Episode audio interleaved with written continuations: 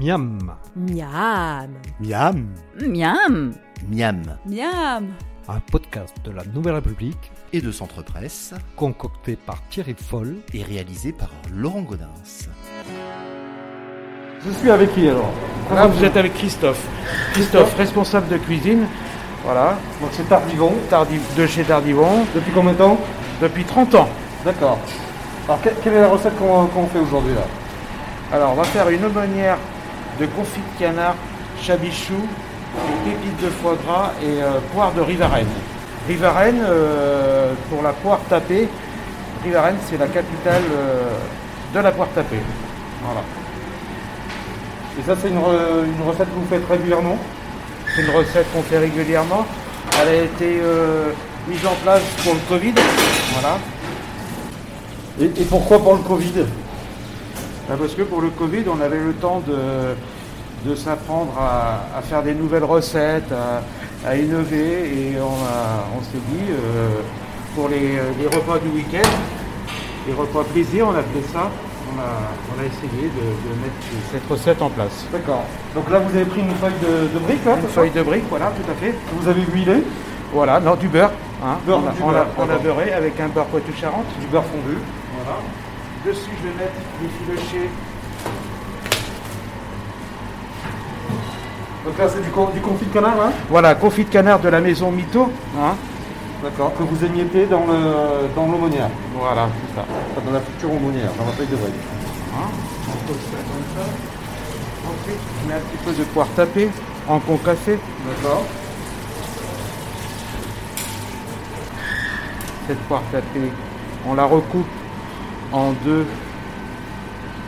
Alors, alors, c'est quoi exactement une poire tapée là? Parce que moi je connais pas ça. Alors la poire tapée, ça, c'est une poire qui a été passée au four, séchée, et ensuite elle est passée à la tapeuse. Les tapeuses euh, euh, pour euh, enlever l'humidité à l'intérieur et passer au four pour finir l'hydratation.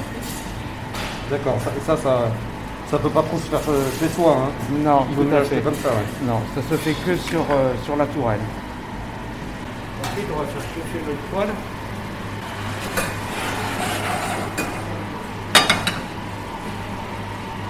Donc là ça va être pourquoi ça?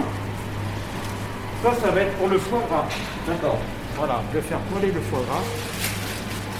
5 secondes. Et pour une petite histoire pour la poire, cette poire, elle est, euh, elle est devenue euh, dans les années 1800 avec la, la maladie de la phylloxérane dans les vignes et euh, les, vignerons n'avaient plus de, de, vendange, plus rien du tout. Ils sont remis sur la, sur la, poire pour, pour survivre. Et c'est pour ça que cette, cette recette, je l'ai mise en place pour l'histoire du Covid. D'accord. Voilà, C'est- hein, c'est de se remettre en, en question. en fait. Pour, rapp- pour rappeler les périodes de crise. Voilà.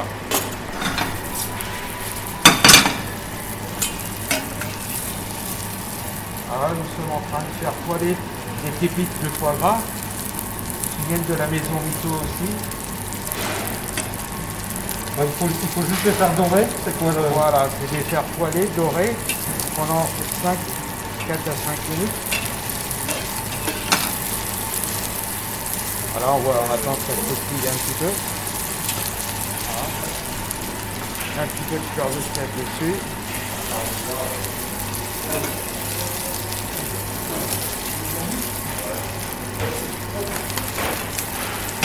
C'est un petit son là. On sent l'odeur du canard.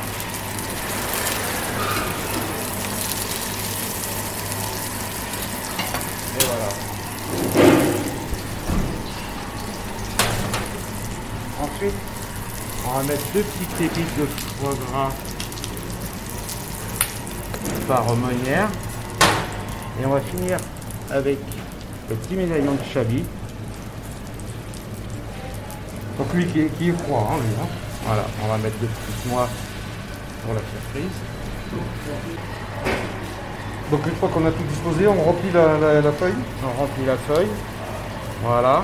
Il y a une Et technique après- pour, pour pas que ça casse là? Oui, alors la technique, déjà, pour pas que ça casse, elle a été beurrée. Et ensuite, on va la fermer.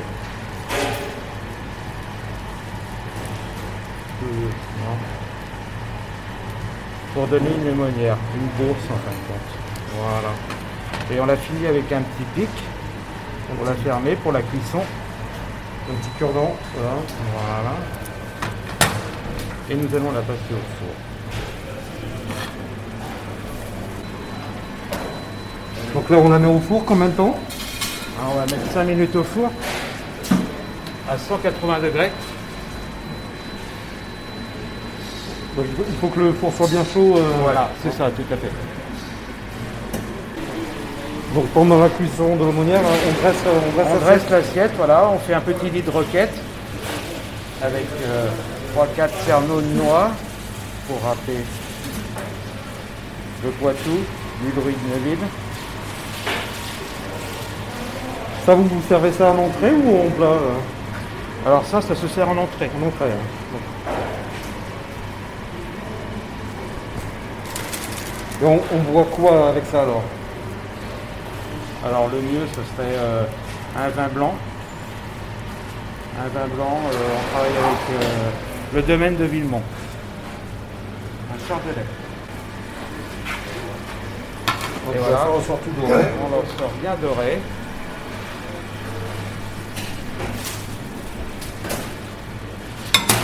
On enlève le pic. D'accord, maintenant c'est tient tout seul. Voilà, ça tient tout seul. On le pose bien tiède. Le petit filet d'huile de noix.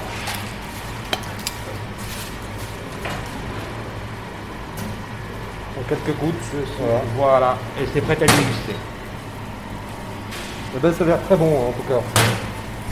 Mais merci pour cette recette. Donc on, on retrouve à votre carte habituellement là. Oui, voilà. Jusqu'à quand vous la gardez celle-là Eh ben jusqu'à au moins pendant deux ans. D'accord. ah oui, et après je vais la changer avec euh, peut-être avec de la pomme à l'intérieur ou autre chose, peut-être du raisin, je sais pas encore. D'accord, on a le temps de la déguster alors. Voilà. Très bien, mais merci en tout cas.